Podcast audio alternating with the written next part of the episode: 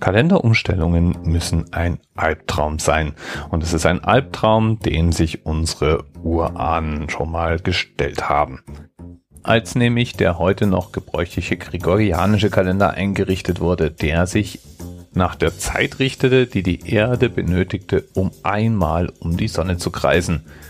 Das ist in etwa 365,25 Tage. 365,25 Tage, da rechnet man mal geschwind nach und dann kommen wir doch auf ein kleines interessantes Faktum, dass nämlich jedes vierte Jahr ein zusätzlicher Tag abgelaufen war. Wir verpassen also hin und wieder mal Vierteltage, jedes Jahr einen. Und den gilt es dann wieder zurückzuholen. Und deswegen so die ganz einfache Regel, haben wir alle vier Jahre ein Schaltjahr. Es gibt also einen zusätzlichen Tag und den hat man im Februar untergebracht.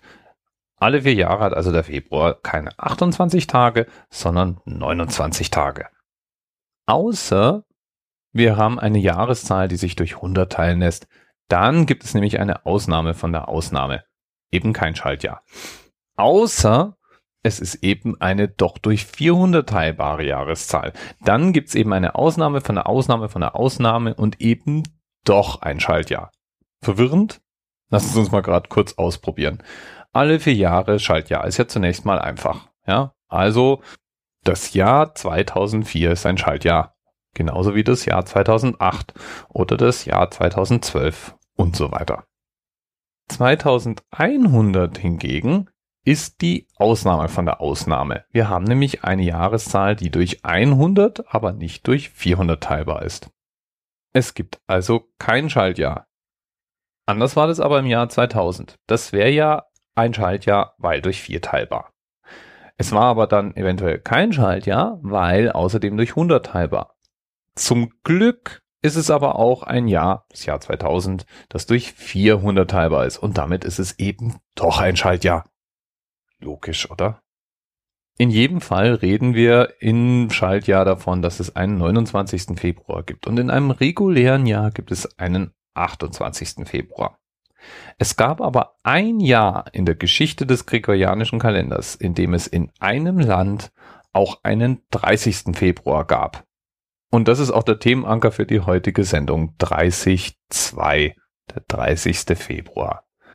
Das Land, um das es geht, das ist Schweden. Dort gab es nämlich im Jahr 1712 Zoff. Die politischen Machthaber stritten sich. Und zwar ganz besonders um die korrekte Einführung des gregorianischen Kalender. Und die haben sie dann eben auch prompt falsch gemacht. Und weil das so passiert ist und weil man sich so schön drum gestritten hat, gab es eigentlich nur noch einen Ausweg, nämlich einen zusätzlichen Schaltjahrestag zu machen. Und deswegen hatte das Jahr 1712 gleich zwei Schalltage. Ja, und der 28. Februar plus zwei Schalltage, da gab es dann eben auch einen 30.2.